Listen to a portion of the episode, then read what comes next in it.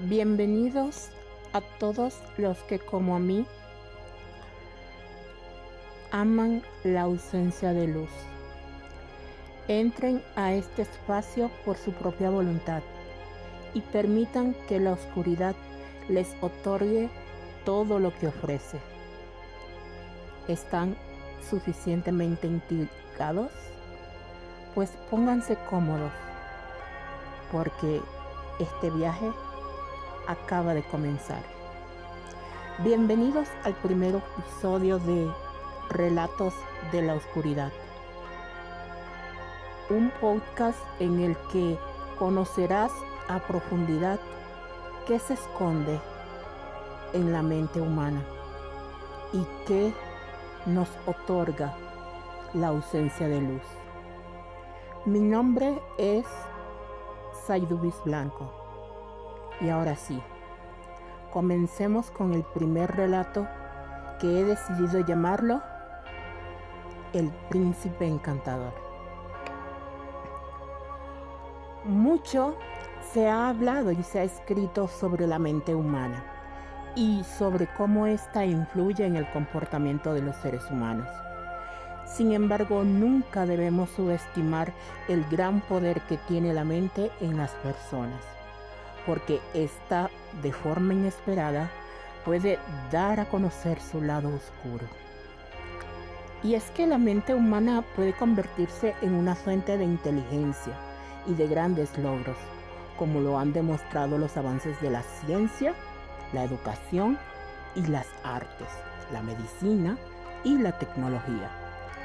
No obstante, la misma mente que convierte esos avances en grandes logros puede convertirse en una de las peores perversiones y atrocidades efectuadas por las personas que no pueden poner bajo control sus propios instintos. Y cuando esos instintos se apoderan de cada molécula del ser humano, éste puede ser capaz de cometer los peores actos de sadismo y muerte infligidos hacia otra persona. Ejemplos de esto fue un hombre que entre los años 1974 y 1978 fuera el causante de que reinara el caos y el miedo entre las mujeres jóvenes y no tan jóvenes de los Estados Unidos. Estamos hablando del asesino en serie Theodore Robert Bundy. Theodore Robert Bundy nació el 24 de noviembre de 1946 en Burlington, Vermont, Estados Unidos. Él era un hombre con una inteligencia impresionante y con un carisma y encanto muy cautivadores. Aunque en los años de su adolescencia no fue un estudiante destacado, cuando entró a la universidad para estudiar psicología, se destacó entre sus compañeros de clases tanto a nivel académico como social, ya que poseía un encanto muy particular y una sonrisa carismática. Él pudo haber sido un muy buen psicólogo o un destacado abogado, ya que luego de graduarse de psicólogo empezó a estudiar leyes. Una carrera muy acorde a su personalidad, pues quienes conocían a Ted lo describían como un hombre que poseía el don de la, de la elocuencia y tenía el don de la palabra. Sin embargo, este inteligente hombre decidió inclinarse por el mundo del crimen y por ende terminó asesinando a más de 30 mujeres de una forma sangrienta, sádica y muy fría. Muertes que demostraron por parte del asesino su falta de sentimientos, de responsabilidad y de remordimientos. A sus víctimas fatales las violó, sodomizó, asesinó y luego de haberlas matado a sangre fría, practicó con algunas de ellas la necrofilia. Las atacaba por sorpresa y las golpeaba brutalmente. Cada asesinato era más sádico que el anterior. Algunas mujeres fueron degolladas y otras fueron decapitadas. Su última víctima fue una niña de tan solo 12 años de edad. Esta niña fue estrangulada, violada y posteriormente decapitada. En el juicio, un muy tranquilo, relajado, educado y hasta simpático Ted Bundy se representó a sí mismo, es decir, fue su propio abogado. E incluso, en varias ocasiones, utilizó su encanto y elocuencia para tratar de manipular al jurado y al juez mismo, minimizando su culpabilidad. Y estuvo a punto de lograrlo, porque varios de los miembros del jurado no podían creer que un hombre que no parecía un monstruo podía ser un psicópata que se dedicaba a secuestrar, violar, torturar y asesinar a mujeres de todas las edades. En el juicio, Ted Bundy se defendió con maestría, asombrando hasta el juez mismo, el cual le dijo que lamentaba profundamente que él hubiese utilizado su inteligencia para ser un psicópata asesino, que él no sentía ningún tipo de aversión, contra él y que, por el contrario, le deseaba que se cuidara. Por muy encantador que resultara este hombre en la corte judicial, las pruebas en su contra eran innegables, contundentes, ya que huellas, marcas de dientes y la recuperación de algunos cadáveres fueron determinantes para que finalmente Ted Bundy fuese sentenciado a muerte en la silla eléctrica. Estando en el corredor de la muerte, este hombre se las arregló para retrasar su ejecución por varios motivos, como por ejemplo confesar la totalidad de sus crímenes o para decir el paradero del resto de sus víctimas. De hecho, pudieron recuperarse varias cabezas humanas ocultas en su casa. Posteriormente colaboró con los psiquiatras asignados y con la policía para efectuar el perfil psicológico de otro asesino en serie que asesinaba prostitutas en Seattle, apodado el asesino del River Green, es decir, del Río Verde, entregando información y datos que tras la detención de este hombre 20 años después resultaron ser totalmente efectivas. Bondi confesó 36 asesinatos, pero los investigadores sospechan que el número total de víctimas rondaban los 100 y el mismo Bondi así lo insinuó en varias ocasiones. Y aunque pidió tres años más para confesar el paradero de otras víctimas, su tiempo de morir había llegado. El 17 de enero de 1989, Theodore Robert Bundy fue ejecutado en la silla eléctrica.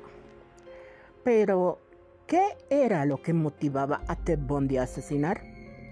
Sin duda, este hombre era un psicópata manipulador y ególatra, con múltiples perversiones sexuales que usaba su encanto para conquistar y para manipular a todas las mujeres que se acercaban a él, haciéndolo sentir poderoso. El caso de Ted Bundy solo es una muestra de dos puntos importantes que en este momento hay que dejar en claro.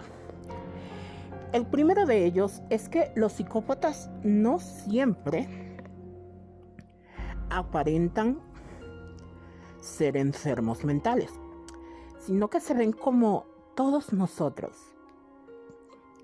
Pueden insertarse en la sociedad con mucha facilidad e incluso pueden llegar a hacer buenas obras y así labrarse una muy buena reputación en la comunidad, ya que en el caso de Ted Bundy, él llegó a colaborar en la política estadounidense y, e incluso, e incluso llegó a ser un gran activista político.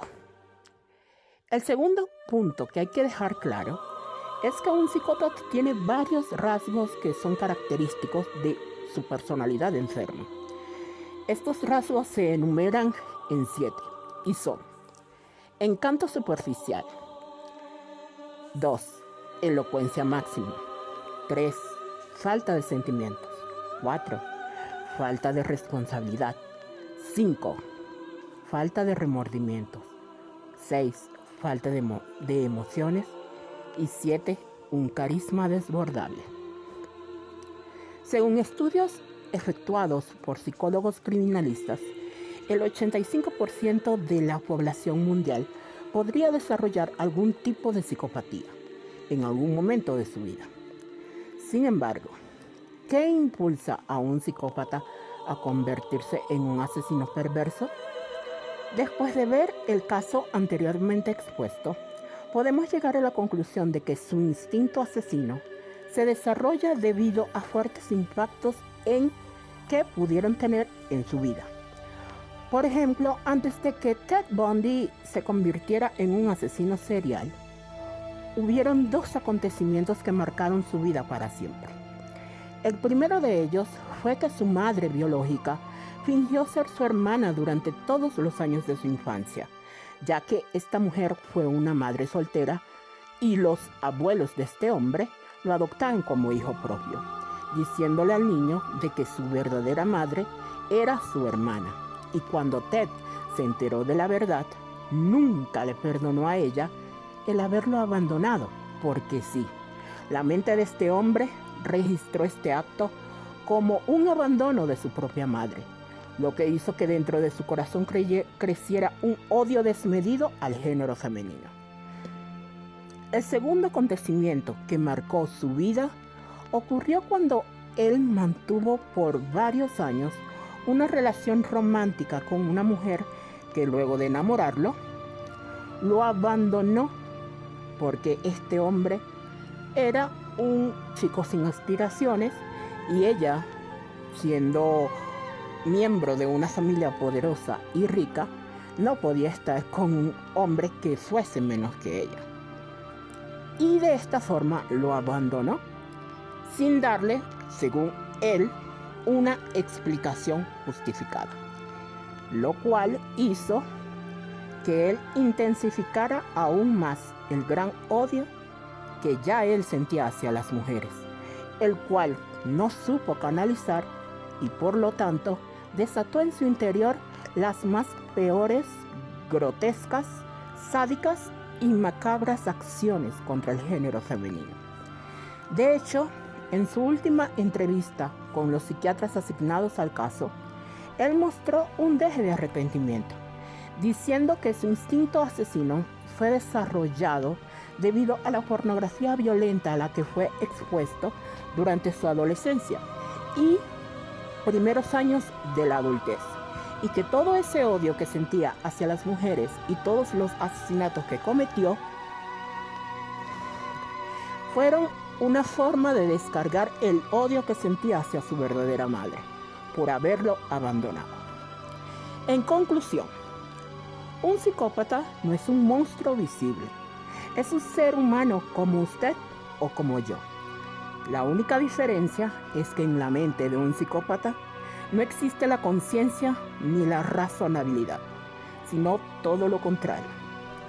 Su mente solo deja al descubierto su perversidad y su lado oscuro. Pues como dijo Ted Bundy a horas de su ejecución, palabras que fueron una de sus más célebres e inquietantes frases.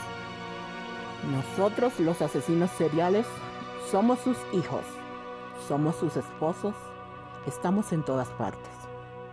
Y me temo que habrá más de sus niños muertos mañana.